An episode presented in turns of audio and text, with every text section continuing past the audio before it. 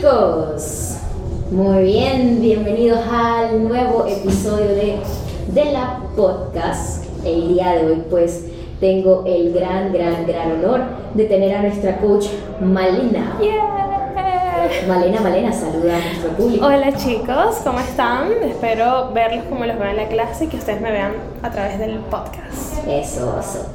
Super chicos, el día de hoy pues tenemos a nuestra coach Malena. Malena, eh, pues coach de la clase de fuego de acá, de The Lab.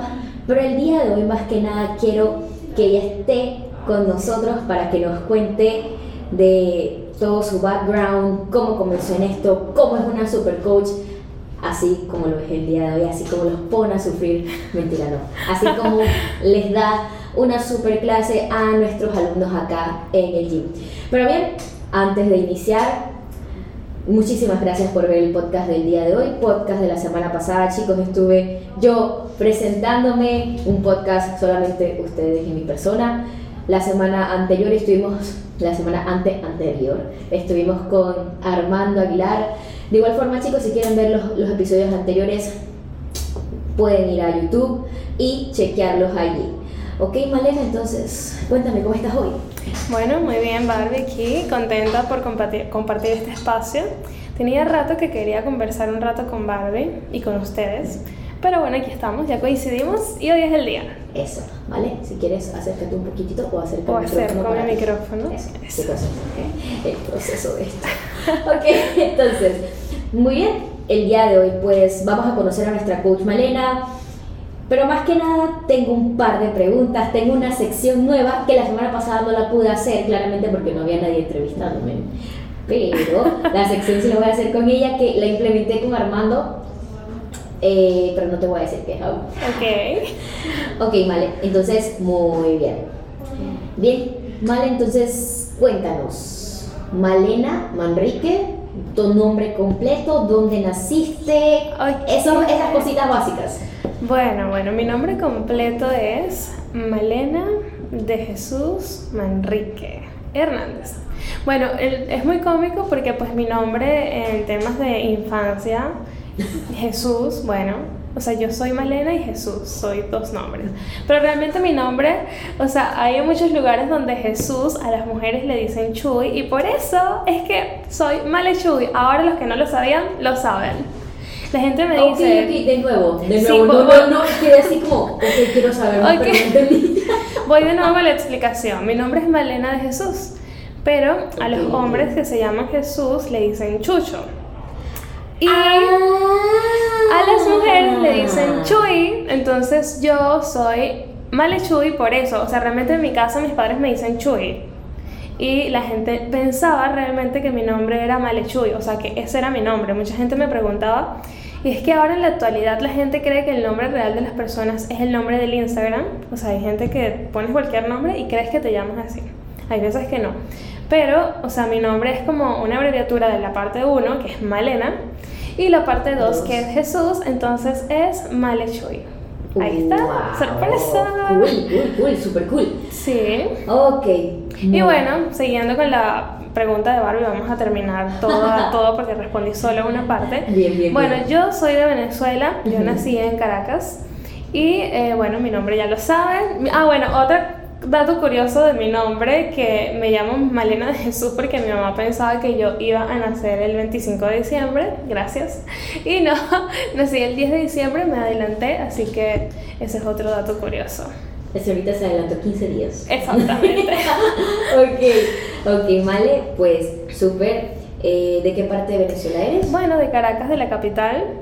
Y mi casa queda muy cerca de El Ávila. Sí, no sé si mucha gente lo conoce, sé que hay mucha gente que es de Venezuela y la gente que no.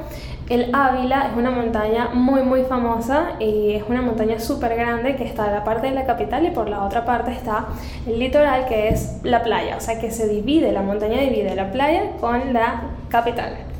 Bueno, yo siempre viví cerca de allí, era muy cool porque sí se sentía como un poquito más de frío, aire fresco. Y bueno, de allí me imagino que vendrán más preguntas sobre mi vida deportiva y ahí fue donde yo también comencé a entrenar, pero no me voy a adelantar, me voy a quedar ahí. Exactamente. Ok, vale, entonces, pues bueno, ya conocimos un poquito de ti, de dónde vienes, todas esas preguntas que me hacen en la escuela. Exacto. ok, pero súper mal. Cuéntanos, eh, hermanos, mamá, papá. Sí. Bueno, mis padres eh, viven en Venezuela, eh, están bien allá, eh, y mis hermanas viven acá. Tengo dos hermanas y yo Ah, soy yo la menor. que todavía tenía una o dos. No, dos. tengo dos hermanas. eh, una de mis hermanas vive acá, la otra está en Tenerife, está afuera. Y eh, yo soy la menor. Pero eh, es cómico porque en mi casa yo siempre fui, en teoría, la más seria. O sea, Era la más pequeña. Sí, la más pequeña, pero la más seria, como la más neutra. Eh, antes mi mamá me decía, hija, ¿por qué estás amargada? Sonríe. O sea, yo siempre he sonreído, pero he sido muy seria desde pequeña y es cómico. pero sí, soy la menor, así que realmente en teoría no sé si dicen que son los consentidos los menores, pero yo creo que los menores al final como que maduran más rápido porque como que van aprendiendo de, De de lo que le ocurre a sus hermanos y uno dice, ¿sabes qué? Esto lo hago, esto "Eso no lo hago. lo voy a repetir". Exacto. Exacto. Muy bien, muy bien. Ok, entonces, Male, súper. Ahora, cuéntanos un poquito sobre, ya entrando a, a- a temas que, que queremos saber, eh, sobre qué actividades Ok. como extracurriculares. Claro, un niño claramente pues va a la escuela y todo eso, pero ahí es donde comienza como la, la fase en donde ese pequeño ve de que, ok, quiero realizar un deporte, cómo me llamó la atención ese deporte y pues uno, y es el nicho que tiene actualmente Malena. Ok, bueno, yo desde, a ver, siempre me gustaron los deportes. Desde que estoy en el colegio, como que siempre me iba a la rama de, me encantaba estudiar, pero como que siempre estaba esperando esa parte de cuál es el día de deporte. Y esa era mi parte preferida Ah, desde pequeña. vale. No, de, ver- de igual forma a mí. Yo, yo amaba cuando, por ejemplo, disculpa que te corte. No. Esta es una anécdota. Cuando, por, e- ejemplo, dábamos, eh, natación. Ok. Y no se daba natación todo el año, sino que se daba como un periodo, claramente porque la piscina era usada por toda la escuela. Claro. Y yo decía, no, natación, de verdad. O dar educación física era como, Era lo máximo. wow. Exacto. Pero eh, eso es, o sea, no hacen todo, porque en la etapa del colegio como que normalmente am, yo diría que está 50-50, entre que una, una parte de los niños no quieren, no quieren nada con deporte y los otros sí. Entonces, bueno, nosotras estábamos en esa, en esa fase y bueno, desde muy pequeña me encantaba, recuerdo que mi uniforme del colegio era una, una camisa blanca. Y terrible ese color para los niños. No, yo tuve también la, la, el, el, el, el mío era completamente blanco. O sea, no dices. "Mm, ¿cómo ocurre eso? O sea, uno llegaba, o sea, literal, negro a la casa. ok. Pero bueno, desde el inicio me encantaron todos los deportes, o sea, me encanta voleibol y me encantaba mucho kickball. Yo estuve en la selección de mi colegio de kickball. Ok, para aquellos que no saben qué es kickball, adelante Malina. Bueno, kickball es, bueno, en ese entonces en Venezuela dicen kicking ball y es como un béisbol, pero en vez de mm, dar con un bate es patada, es con, es con una patada, patada y todo lo haces con las manos. O sea, ejemplo, tienes las bases igual que el béisbol, tú tienes un pitcher, tienes send left, right, tienes todas las bases y en vez de tener un bate, pues tienes la pierna que es para patear. Y bueno, nada, corres, o sea, tienes para hacer out, o sea, es muy divertido, es un deporte muy divertido. Y recuerdo que en el colegio yo me gané un trofeo de mejor jugadora y, y yo era como que siempre, siempre estaba en las temporadas de, de juego de kickball e- y me encantaba, o sea, y además que se corría allí. Ahora, después de que yo empecé, eh, me encantaban los deportes en el colegio, después mi hermana mayor empezó a correr y empezó como a gustarle el tema del triatlón. Pero a mí realmente me gustaba más que todo correr. Ella me llevó eh, a una pista de atletismo y justamente cuando yo llegué, como que dije, wow, no, esto es otro nivel. Llego y, y comencé a correr, como diría yo, unos dos, tres meses y me metí mi primera competencia. Recuerdo que yo tenía 11 años, sí. Y era una competencia de 5 kilómetros. Y yo, o sea, para, para mí en ese momento era una eternidad, era como que demasiado largo y antes los niños de esa edad corrían como 1500 metros, 1000 metros, 600 metros, 400 metros. O sea, 5 kilómetros para un niño es mucho. Claro, claro. Y bueno, yo empecé a entrenar y cuando hice mi, mi, primera carrera, yo empecé como que me monté en podio y es como que, wow, es como una super motivación. Y después de allí yo empecé a entrenar atletismo desde ese entonces y bueno, empecé a hacer competencias nacionales en mi país y me iba muy bien, la verdad que, o sea, me apasionó. Así que bueno, por ahí va mi, mi parte Oh, inicial. Súper, súper, súper mal y de verdad es es súper cool saber cómo, cómo, lo, cómo iniciaste, iniciaste con, con, con el kicking ball. Exacto. Exacto, pronuncié. Kicking ball. Y de allí fuiste pues progresando gracias a tu Sí. hermana, hermana de Malena, muchísimas Sí. Bien, vale, entonces, ¿a dónde, eh, ¿cómo fue el proceso ese en donde tú dices, ok, tomo esto como en serio? Y porque yo lo sé, pero ustedes no lo saben, Malena nos ha contado, pues Malena representó a su país, Malena pertenecía a la selección nacional, entonces cuéntanos sobre eso y cómo llegaste allí. Bueno, entonces va la historia desde ahí, vamos a continuarla. Ujú. Desde los 11 años empecé a correr y tuve como una especie de racha de, de ganar todo. Y era así como que, wow, eso te motivaba más. Siempre me gustó. Y entonces yo siempre tuve como ese miedo de como que, bueno, cuando me toque perder, ¿qué? O sea, es como que, wow, tengo este, como bastante tiempo ganando y ahora cuando pierda es como, yo mismo, yo lo sentía. Hasta que un día me tocó perder y es trágico. Créanme que lloré todo un día entero. Pero bueno, ¿Cuántos años tenías? yo diría que ya tenía como unos 14. O Claro, sea, es ese- es no, es terrible, es como, como si te parten el corazón. Y además que bueno, cabe acotar chicos que cuando uno empieza muy joven siendo atleta, pues uno se, se limita a muchas cosas. Por ejemplo, Claro. yo no, o sea, no era de ir a fiestas ni nada de eso porque ya uno se, se vuelve muy responsable con el tema de que primero la carga de entrenamiento, así seas muy pequeño, es bastante intensa.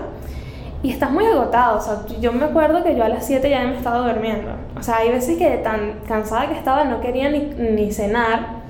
Y me acuerdo mi mamá diciendo, come, come, porque bueno, obviamente un atleta tiene que alimentarse Claro, bien para poder tener cosas. la energía. Claramente, claramente. Pero bueno, empecé, me encantó este tema de- del deporte. Es como para las personas que entran muy joven, te crea disciplina, o sea, yo siempre lo recomiendo para los niños que son jóvenes. Y como que te da a ti mismo otro punto de vista de escoger qué es lo que tú quieres y lo que no. Es libre albedrío, es, es decisión de que si a la persona le gusta, se queda como por ejemplo en mi caso, Ujú. que a mí no me importó este, dejar atrás a un lado fiestas y cosas que hacer, sino que por eso es que era la amargada, porque yo siempre tenía una responsabilidad como que no, tengo que entrenar, no otro día. No, hacemos algo más temprano y la gente como que, bueno, y entonces... Malena, ¿para cuándo Malena? Bueno, y así, obviamente hasta los, o sea, hasta la mayoría de edad, porque yo competía, o sea, competía así alto rendimiento hasta los 21 años. Y sí, o sea, tuve todo ese tiempo. Y bueno, nada, la experiencia es muy bonita porque tú creas como que un amor hacia el deporte específico cuando ya es alto rendimiento. O sea, no es lo mismo que hacer varias cosas. Por ejemplo, que haga natación, que haga running, que haga voleibol, béisbol. No es lo mismo meter a, un, a una persona en diferentes actividades cuando se enfoca solo en una. Termina siendo parte de tu vida. Claro.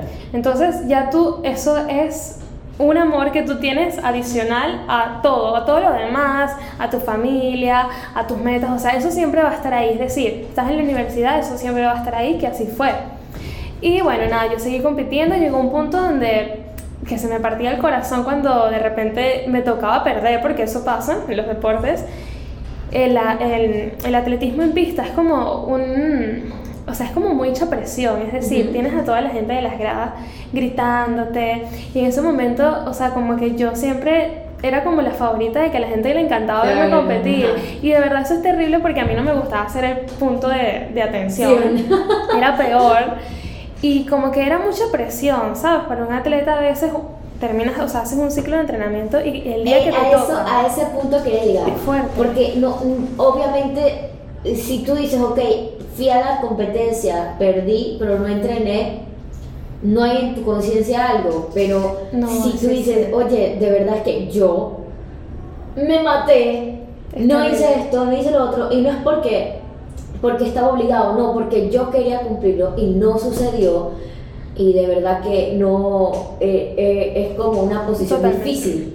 Sí, es bien difícil y más cuando este, como que vas pasando de a, a una etapa adulta. Adulta quiero decir ya 15 años a 18 a 20, o sea, tú como que tienes otra mentalidad. Y claro, y, y, y, y tu etapa, tú, tú sigues en algo, pero tú estás quemando tu etapa de humano. O sea, es como pasaste de niño, después pasaste a preadolescencia, adolescencia, y sigues estando en el deporte y tienes que madurar en torno a eso. Y claro, en torno a la vida. Totalmente, o sea, es lo que, lo que expliqué eh, a- anteriormente. Tú vas creciendo y lo tienes ahí.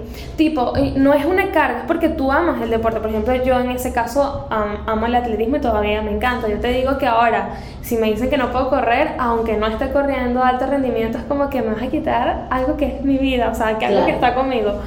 Pero bueno, el hecho es que es un sacrificio, o sea, la gente quizá no lo ve así porque no lo ha experimentado con ningún familiar o no lo ha experimentado propiamente, pero sí, es una vida totalmente diferente a la de un atleta.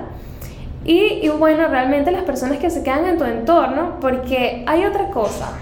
Las personas que van viviendo con ese atleta tienen que, o sea, está la teoría de que tienen que ser atletas para que te entiendan. Es como, diría yo, el entorno de, de las personas famosas que quizá Ajá. no entiendan la vida de esas personas. Que, que es como decir de 4 millones una Totalmente. y que, y que, o sea, tú tengas que tener muchísimas restricciones, no Exacto. puedas salir cuando quieras, no tengas la libertad de expresión, no puedas hacer tantas cosas por el simple hecho de que, ups, no es que te tocó, sino que fuiste al camino ese. Eso, y uno lo escoge, o sea, no me quejo de nada, obviamente no me arrepiento, para mí fue una experiencia muy linda y me encanta, y si unas personas lo pueden, o sea, jóvenes, lo digo en este caso, lo pueden vivir, yo les digo adelante porque de verdad que te forja como muy fuerte al final. Pero bueno, al final mi deporte ha, como que ha tenido la guía de lo que ahora soy como profesional. Ok. Y bueno, aparte de hacer pista, yo como que me, me, me estresé un poco con el tema de la presión, de, de que la gente, o sea, es como que si, diría yo, imagínate los que hacen peleas de boxeo, o sea, debe ser terrible tener todo el mundo allí o la presión que tú sientes, bueno, al, al atleta le pasa lo mismo de, de pista. Y yo dije, ¿sabes qué? Me voy a retirar de, de esta parte un momento. ¿Y qué más puedo hacer relacionado con running? Bueno, y me fui a, a, a trail, entonces me metí en carreras de trail y me pasé a la selección de Venezuela, en este caso, de carreras de montaña. Bueno, en Venezuela hay muchas montañas, ahí hay muchos lugares para entrenar, Claro. pero eso fue como que, wow, o sea, como que increíble. Claro, es súper cool porque vienes de. Es como tener un gatito encerrado y el gatito fue liberado. Y que, mi, mi ejemplo no fue el mejor, pero, Pero fue así. Porque esa, eh, la- tienes el recurso o haces lo que es correr. Pero Totalmente. llevas al atleta a distintas fases. Ahora, más que nadie, Mariana sabe de que hay atletas de pista, hay atletas de trail, hay de distancias de largas, distancias de, de pista y calle. de distancias cortas y todo. Entonces, cuéntanos, terminaste creo que esa faceta deportiva en carrera de... En trail, me quedé en trail. eh, luego de eso, de competir toda la categoría juvenil, ya pasando adulto, Ujú. adult- a juveniles hasta 19 años, ya pasando adulto, que es la categoría libre, que esa es de 20 a 29 años. Ujú. Y bueno, seguía compitiendo, me iba muy bien, me encantaba. Era maravilloso porque te decían partida, tú hacías todo tu recorrido en la montaña, lo disfrutabas y no había nadie que te gritara en los alrededores, sino que tú ibas muy concentrado. Y cuando llegabas, pues ahí sí estaba la gente y eso sí es cool. El hecho es que... Es como motivación, oh, veo a la gente, estoy llegando. Eso es importante, pero ojo, estar en pista y que siempre haya bulla gritándote cada vuelta, sientes mucha presión de que o te defraudas a ti mismo, al Y se público, y es se- como que se... Imagina, se trabaja un trabajo, valga la redundancia, mental. No, es súper mental el trabajo de pista. porque, porque, o sea, es como necesito cerrarme, necesito dar mi 100% sin tener obsesión del mundo alrededor, Total, de lo que tengo es. alrededor. No, y sabes que es algo muy curioso cuando yo competía, una vez me pasó que estaba tan nerviosa de que tenía, había entrenado mucho para esa competencia, eran 1500 metros, y de repente yo estaba tan nerviosa que llegué, me iban a decir la salida y me, me congelé, o sea, los músculos no, No, me vale. funcionaban, o sea, increíble, llegué última porque no pude correr, o sea, se me congelaron los músculos, increíble como la mente te bloquea todo el cuerpo. Y esa fue la, mi anécdota de llorar todo el día, gracias. O sea, te Oh, pero congelas. fue, fue, yo, fue- yo fue ahora sí te digo, yo ¿Y qué también por he llorado todo el día.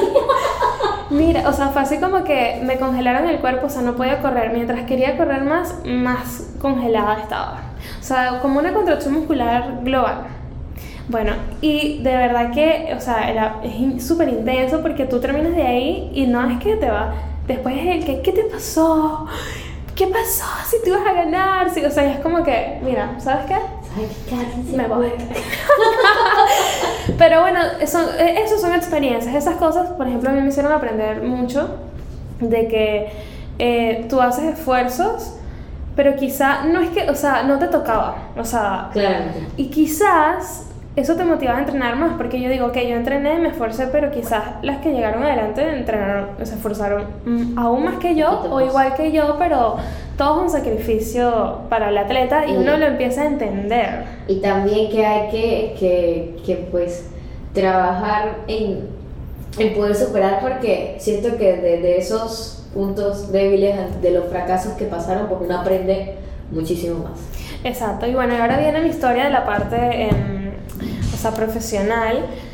Es que yo haciendo trail, eh, trail es un deporte, igual es de running, pero es alto impacto, muy, muy, muy, muy, muy impacto. O sea, es como que subes montaña, pero te tiras bajando, o sea, es decir, caes muy fuerte tus articulaciones, o sea, un atleta de running, vuelvo y repito, tiene que hacer ejercicio complementario para poder tener una carcasa muscular. Buenas.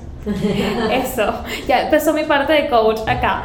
Carcasa muscular, o sea, lo digo así porque... Para entenderlo. Sí, como para entenderlo, no ser tan técnica, eh, es que tú cuando saltas tienes una micro ruptura en tus músculos, como por ejemplo eh, deportes de alto impacto. Siempre va a haber una micro ruptura. Y si tú no tienes un buen soporte muscular, pues entonces lo que debería sostener ese impacto, que son tus músculos, pues se va a las articulaciones. Claro. Y a mí me pasó eso, experiencia de que pues te lesionas. Eh, desgaste de rodilla, condromalacia, menisco desgastado, o sea, súper joven, a los 18 años así, imagínate. No. Y bueno, típico que el doctor te dice siempre no vas a poder correr. nunca. Eso, eh, ¿a quién no le han dicho eso? Bueno, Pero todo es posible. La idea todo es es poder posible, exactamente. trabajar sobre eso. Y bueno, así poco a poco tuve que estar eh, un tiempo de bajas por mis lesiones. Y ahí empecé mi mundo en el área deportiva, que estudié pilates por mucho tiempo. Ahí se estudió mucho anatomía. Realmente fui alumna, primero como para rehabilitarme. Y después entré a una academia en Venezuela muy buena, donde estuve estudiando prácticamente dos años y em, preparándome para ser coach simultáneamente. Estaba estudiando contaduría, que no tiene nada que ver con, con lo que hago. Y después de eso, simultáneamente, pues estaba en ingeniería geológica, que tampoco tiene que ver nada con lo que yo hago. Pero bueno, estaba haciendo muchas cosas a la vez. Siempre me ha encantado estar muy ocupada. Y bueno, uno más joven es, es muchísimo más enérgico, así que uno no lo siente. Y uno está como que... "Uh", entonces mi, mi, mi, mi rutina era eh, estudiar, entrenar, academia de pilates. O sea, yo estaba que sí, súper full todo el día. Y bueno, desde allí, eso fue ya hace, a ver, ocho, más de, como nueve años, diría yo. Ok, ok. Sí, súper. y empecé allí eh, yoga, pilates, em, entrenamiento en suspensión, entrenamiento de escalada, o sea, muchísimas cosas como la academia te era como muy completa. Ok. Y bueno, ahí empezó mi, mi parte, mi amor a- al coaching, porque, eh, ojo, atleta diferente, coach, coach diferente. Gra- gracias. Eso. Súper. De verdad que eh, es importante resaltar eso. El coach eh, se prepara. Y también he escuchado el término que el coach necesita coach, claramente. Sí, Entonces, pero más allá de eso, pues el atleta es uno y el coach es uno porque el coach estudia para ser coach, para poder trabajar con un atleta. Más el atleta recibe lo que es el conocimiento del coach, pero simplemente lo que él necesita. exacto. Y él más allá ve a, a- al atleta en complementario. No Totalmente. es como simplemente uno lo ve. Pues vale, bien, súper, súper. Ahora, cuéntame, entraste todo eso, me imagino que después dijiste, ok, contaduría es para mí, lo otro es para mí, ya yo sé lo que es para mí, así que súper bueno eso. Eso, sí. Bueno, y de verdad que cuando tú, o sea, decides qué es lo que te gusta, es mejor de verdad irse por lo que, lo que te Eso, gusta. Porque yo dije, ¿sabes qué? Quiero tener contaduría para tener otra cosa. Y digo, bueno, y si no, al final no quiero claro. eso. No, y está, y está, y está bien, muchas veces a veces la, la sociedad eh, impone ciertas reglas, o también dependiendo, ya hoy en día no se ve mucho, pero como que dice, ok, tienes que tener esto y esto para poder Sí. ser alguien. No, si tú eres bueno en lo que haces y te propones eso, nadie te lo puede quitar. Es que así es. Entonces yo dije, ¿sabes qué? Lo bueno es que siempre mantuve como que ese amor por, por saber y descifrar qué hacía yo mis entrenamientos y entenderlos. Porque volvemos de nuevo, coach y atleta es diferente y hay veces que el atleta hace lo que el coach le manda, pero no tiene la capacidad de entender todo. Y no es que no quiera, sino que de verdad pues no tiene la, la formación para eso. Y como a mí me apasionaba tanto el los deportes en general, la parte del running y, y todo lo que se iba a los alrededores de eso, me, me gustó mucho el tema de, de cómo formar atletas, co- o sea, como entrenamiento funcional para atletas en Claro. específico y que me parecía muy importante porque bueno, siendo tan joven lesionada, yo digo, no puede ser, porque ¿Y, uno y- está lesionado. ¿Y por qué? Exacto. Porque Exacto. ah, me imagino que tú ya está el razonamiento de que yo solo corría, yo solo hacía esto, esto y esto, más no preparabas tu cuerpo y los músculos para poder recibir eso. Totalmente, y eso es lo que yo ahora he aprendido con toda mi experiencia y que estar lesionado no es una sentencia de vida, es decir, estar lesionado, para eso, que es lo que me enfoqué en estudiar, tienes que hacer algo guiado y que alguien te ayude a ir a ese camino de rehabilitación y Claro, tú poder de hecho claro, continuar hasta del deporte de lo que te gusta, porque mucha gente se deprime. ¿Sabes qué? Eh, los doctores que, bueno, por lo menos ya sabemos que eso es lo que te recomiendan, no hacer deporte de alto, eh, alto impacto cuando tienes lesiones de rodilla, pero tú puedes volver progresivamente si tú creas una buena base y si estás guiado por el camino y, la- correcto. y las personas también piensan que una rehabilitación parece como el término sea Es como... ah, Ay, como estoy que enfermo. ajá, y minorizan a que no, a verlo como, ok, me tocó, voy a tomarlo con la mejor actitud. Claramente no vas a poder hacer lo que te gusta, pero piénsalo, esto me va a hacer mucho mejor para después. Y hay Totalmente. muchísimas experiencias. Tú sigues Sí. corriendo, ya, listo. Exacto, y no, y es increíble, yo te digo que estuve en una época en donde me tenían que infiltrar las rodillas donde, o sea, me costaba caminar, no porque no podía caminar, sino eran los dolores articulares. Claro, obviamente. Y yo digo, no, esto no es normal. Por suerte estaba estudiando para eso. Y yo dije, ¿sabes qué? O sea, voy a intentar buscar cómo rehabilitarme, qué es lo que debo hacer. Y con todas las cosas en experiencia que he podido estudiar, tuve la oportunidad de estar en una academia muy buena que se llama FEDA, Federación Española de Fitness, y allí pude aprender también muchísimo de esta rama que quería, porque Pilates me encanta porque es todo rehabilitación, sus músculos estabilizadores, ayuda mucho para personas operadas, para rehabilitarlos y llevarlos a otro mundo. Es decir, yo siempre como coach de Pilates les dije, Pilates no lo es todo, tú tienes que emigrar y hacer también trabajo de peso, trabajo de estabilidad, o sea, como que todo es un conjunto. Entonces yo iba agarrando como granitos de cosas que iba aprendiendo, iba como diciendo, ok, vamos a, a buscar la fórmula perfecta, por ejemplo, para atletas que corren, que era mi rama. Ahora, también tuve la oportunidad de estar con golfistas.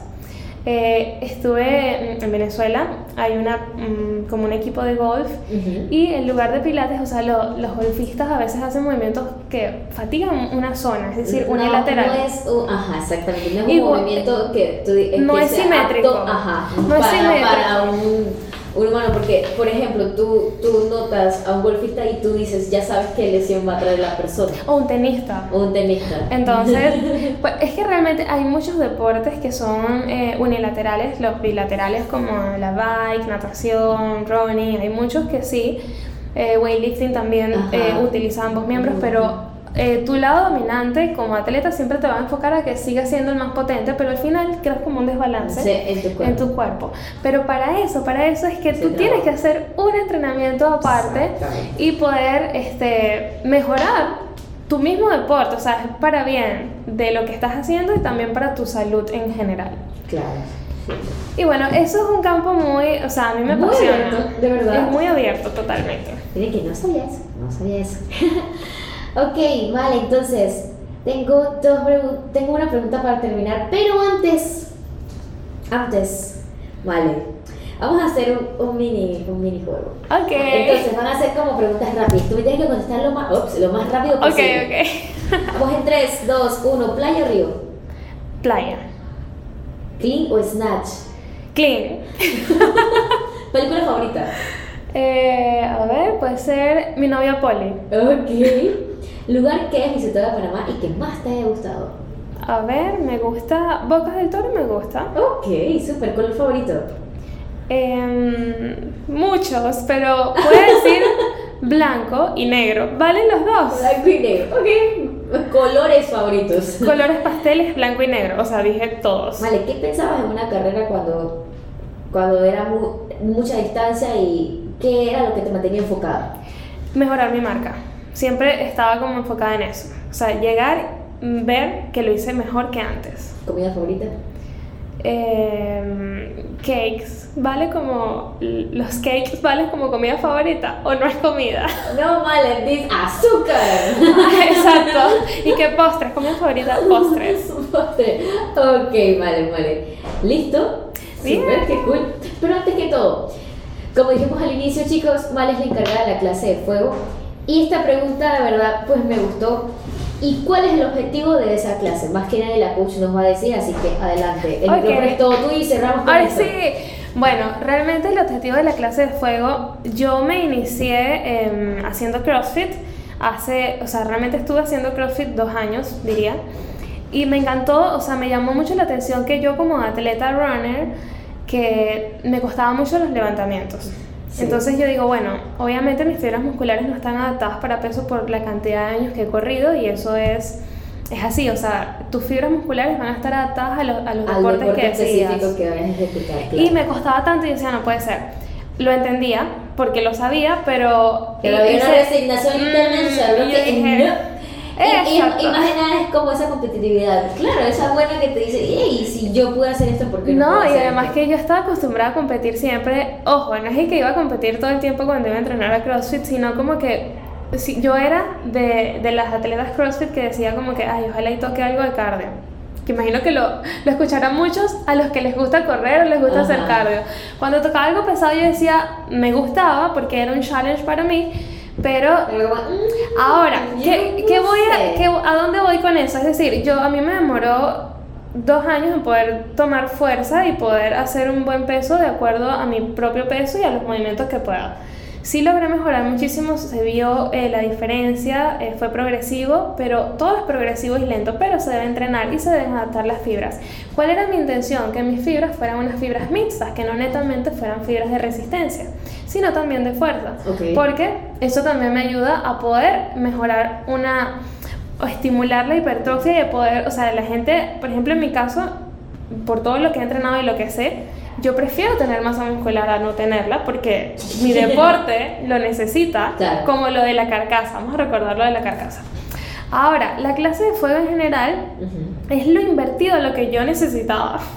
Es decir, la clase de fuego lo que te va a ayudar a es a estimular la capacidad aeróbica, la capacidad cardiovascular y potencia. Entonces, ¿qué hacemos con esto? Es decir, nosotros entrenamos eh, fuerza y nos va a ir bien en fuerza, pero si nosotros no hacemos trabajos cardiovasculares, entonces no nos va a ir bien. Todo es una adaptación corporal. Ahora, esta clase tiene como fin de que ustedes puedan mejorar esa capacidad aeróbica y sean atletas híbridos, es decir, que puedas hacer trabajo de peso y que tu cuerpo reconozca la activación Ejemplo, de las es como músculos. vas a correr 200 metros y la nada tienes que hacer 5 clics. Pero tu cuerpo, si tú lo entrenas, va a tener la capacidad O sea, de poder hacer el. Llegaste y tu corazón está a que 170, tum, tum, tum, tum. las pulsaciones bajan y hacen un clic, pum. Aunque no logras, vuelven a subir claramente, pero tu cuerpo se adaptó en segundos Exactamente. para poder realizar. Es la adaptación. La idea de la clase es que tú tengas una adaptación a estos cambios de sistema. Ojo, importante, los sistemas eh, no se pueden dividir. El anaeróbico y el aeróbico trabajan en conjunto, pero predomina de acuerdo a la actividad que hagas. Es decir, en CrossFit me encanta, siempre me encantó CrossFit porque tú haces esto, la clase es como un cortocircuito para el cuerpo. Es decir, estás haciendo pesa, pero sientes que estás haciendo cardio. Pero cuando sueltas la pesa, vas a hacer cardio y dices, pero es que el corazón ya no da porque yo pensé que estaba haciendo el clic haciendo cardio. Y bueno, entonces esto es todo como una agonía en la clase. Y cuando a veces nos ha pasado que estamos, hacemos esos cambios, como dice Barbie, estás haciendo un snatch pesado, pero de repente te toca ir a remar, a remar mil metros.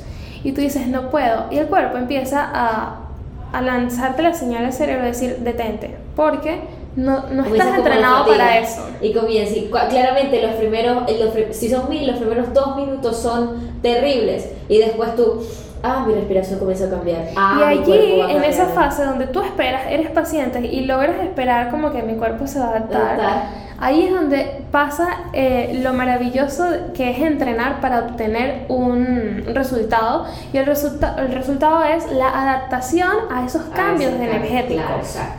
Pero eh, esa es la función ideal.